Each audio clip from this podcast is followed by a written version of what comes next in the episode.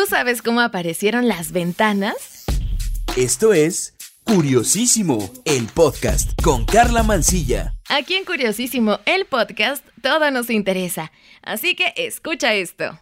Las ventanas están presentes en nuestro día a día que pasan completamente inadvertidas. Fíjate que son elementos arquitectónicos básicos, pero la forma en la que hoy las concebimos son el producto de una larga evolución que se remonta al origen de los primeros asentamientos humanos. Cuando estas poblaciones dejan de ser nómadas, lo primero que hacen es construir un hogar para establecerse y encontrar protección. Estos nuevos espacios habitacionales de larga duración necesitan luz y ventilación para ser cómodos y seguros. Y en un principio lo más sencillo es buscar lugares con ventanas naturales, o sea, aberturas en piedra que permitan iluminar el interior de las cuevas. Los primeros ejemplos de estos elementos arquitectónicos no eran sino cortes en piedra de mayor o menor dimensión, dependiendo de la orientación del espacio, el tipo de clima y hasta la seguridad del entorno. Lo cierto es que en el origen las ventanas no estaban cubiertas de ningún otro material, por lo que era complicado regular la temperatura en su interior. Ok, hacia la edad de bronce, aproximadamente 4.000 años antes de Cristo, el ser humano se da cuenta de que hay mucho que mejorar en estas soluciones de iluminación y ventilación del espacio, y la tecnología de las ventanas avanza hacia una nueva alternativa muchísimo más práctica, que se trata de cubrir los orificios.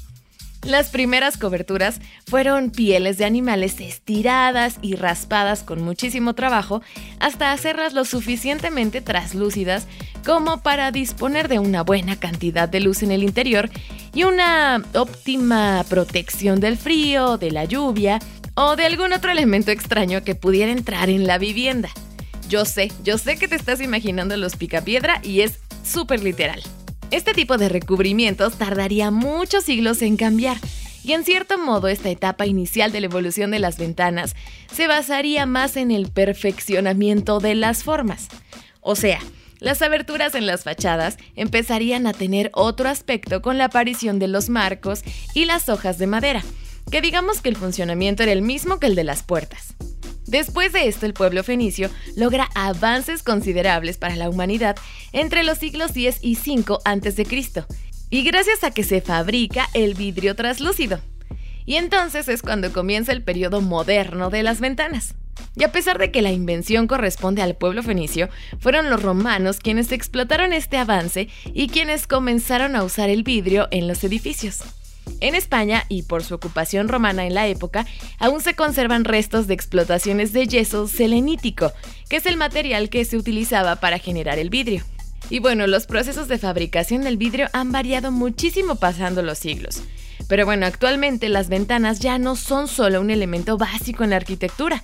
Ahora también se busca ayudar al planeta con ellas. Incluso hay estudios sobre su relación con el confort ambiental. Si te interesa conocer más sobre estas nuevas propuestas, te recomiendo consultar el libro Las ventanas de Le del hueco al espacio, que fue escrito por Héctor Muñoz Muñoz. Espero que esta información te haya gustado. Recuerda escribirme al Twitter. Me encuentras como arroba carla-mancilla.